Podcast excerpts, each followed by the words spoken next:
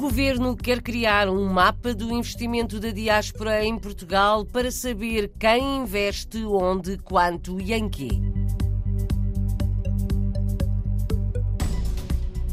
É português o chefe de sala dos eventos na Câmara dos Lordes, em Londres.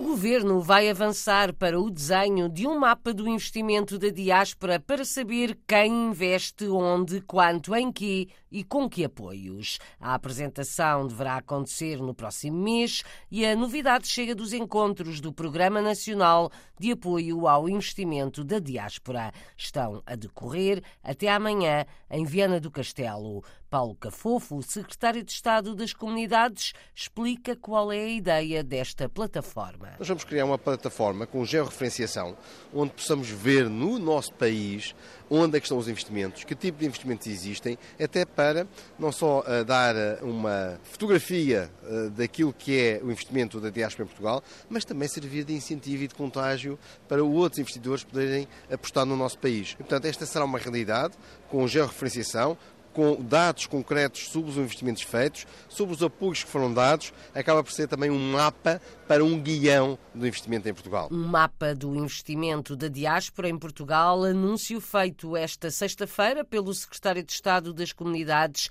em Viana do Castelo, onde estão a acontecer os encontros do Programa Nacional de Apoio ao Investimento da Diáspora. O governo quer também lançar estágios académicos e profissionais para lusodescendentes. É um projeto em carteira que o secretário de Estado, Paulo Cafofo, espera que avance independentemente do governo que vier a ser formado depois das eleições de 10 de março. O grande objetivo é atrair lusodescendentes para Portugal. É muito importante que haja uma ligação dos lusodescendentes.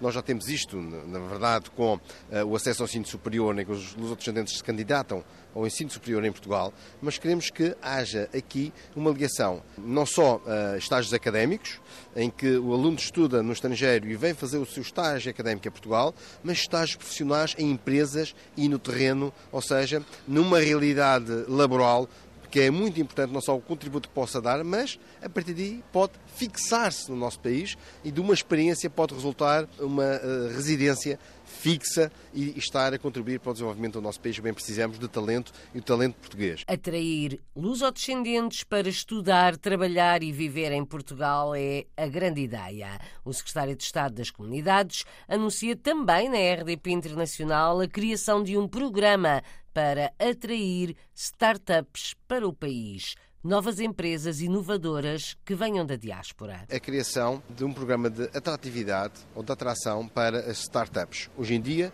as incubadoras de startups, e temos várias na nossa diáspora, eh, tem sido um nicho que nós não temos explorado.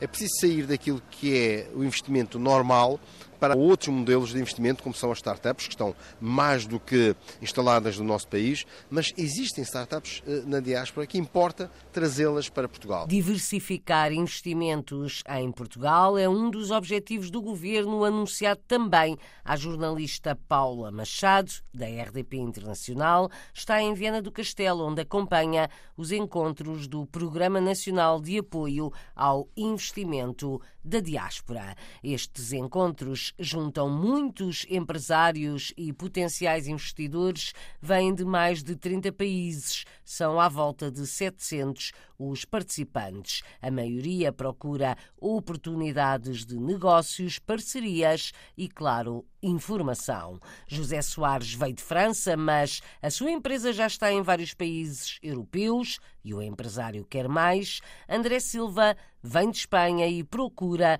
oportunidades para levar empresas portuguesas para o país vizinho. Ao microfone da jornalista Paula Machado, conhecemos dois empresários da diáspora que participam nos encontros de apoio ao investimento em Viana do Castelo. Eu sou André Silva, sou consultor e assessor de empresas independente, eh, investidor em startups orientadas ao empreendimento sénior. Em Madrid, desde 2005, portanto há 18 anos. Que conselhos dá aos empresários portugueses que queiram investir em Espanha? O primeiro conselho que eu lhes daria é que hum, não pensem que Espanha é, é Portugal, porque nós temos muita tendência de que Espanha é um país como estamos aqui ao lado e, e somos dois países que vamos de mãos dadas, mas muitas vezes de costas voltadas há muitos anos, há muitos séculos, e temos a, a tendência a pensar que uh, ir para a Espanha é como estar em Portugal e eu diria que não tenho essa ideia porque é muito diferente entrar no mercado espanhol,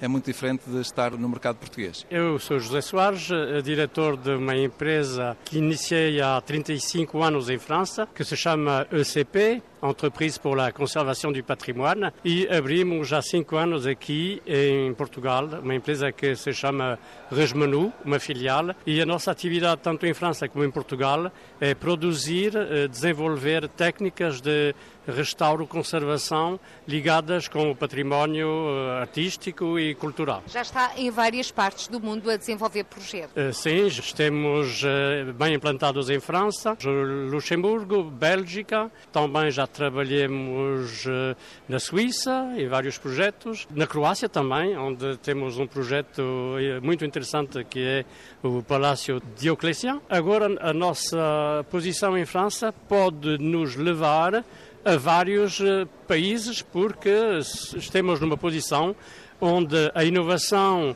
a nossa tecnologia pode interessar e os nossos parceiros também podem interessar outros eh, investidores eh, em vários países. André Silva, o que é que está à espera deste encontro dos investidores da diáspora? A minha expectativa é realmente estabelecer eh, contactos e, poder ajudar empresários portugueses a estabelecerem-se em Espanha. José Soares? Eu estou muito interessado na posição do André, porque a Espanha, para nós, temos grandes ambições também com a Espanha, tem grandes monumentos, grande cultura e estou seguro que as nossas técnicas de restauro e conservação poderão ser aceitas por os profissionais em Espanha. José Soares, empresário em França, e André Silva, consultor e investidor em Espanha. São dois entre muitas centenas de participantes nos encontros do Programa Nacional de Apoio ao Investimento da Diáspora, prolongam-se até amanhã em Viana do Castelo. Seguimos para o Reino Unido.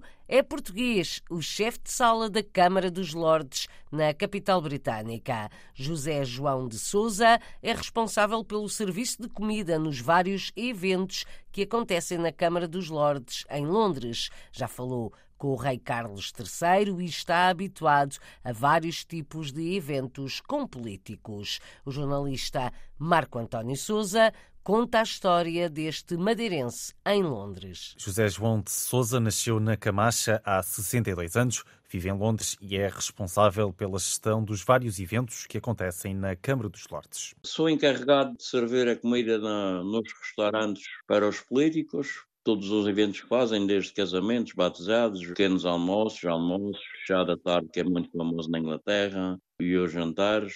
Tanto pode ser para companhias privadas como para membros da House of Lords.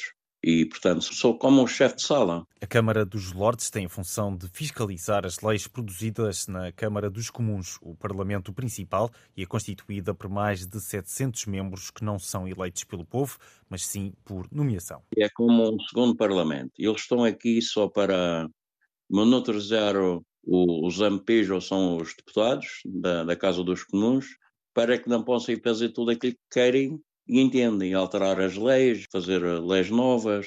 Portanto, tudo o que os deputados propõem tem de vir à Câmara dos Lordes para ser uh, apreciado e depois vai uma votação e se eles realmente estiverem de acordo, essa lei nova entrará em vigor, ou a mudança de lei ou a mudança daquilo que estão a debater, entrará em vigor. Senão, têm que emendar nos pontos que, os louros dizem isto aqui, aqui, aqui. Nós não concordamos. Questionado sobre as figuras que mais gostou de servir, o madeirense não hesita em responder. Antes do rei ser introduzido, dois dias antes, ele fez um, um cocktail party para, para os empregados e eu falei pessoalmente com ele. Perguntou-me há quantos anos trabalhava aí, o que fazia, se me sentia bem. José João de Souza gosta de receber os conterrâneos que visitam a capital britânica, a quem desejar promete uma visita à Câmara dos Lordes. Querem vir, quando cheguem à Inglaterra, contacte-me de boa vontade, faça aquilo que está na, na minha disposição e que possa fazer com grande prazer, sempre levo as pessoas aí. A boa vontade de José João de Souza, chefe de sala nos eventos da Câmara dos Lordes em Londres, um português no mundo, na rubrica Madeirenses como Nós, produzida pela RDP Madeira.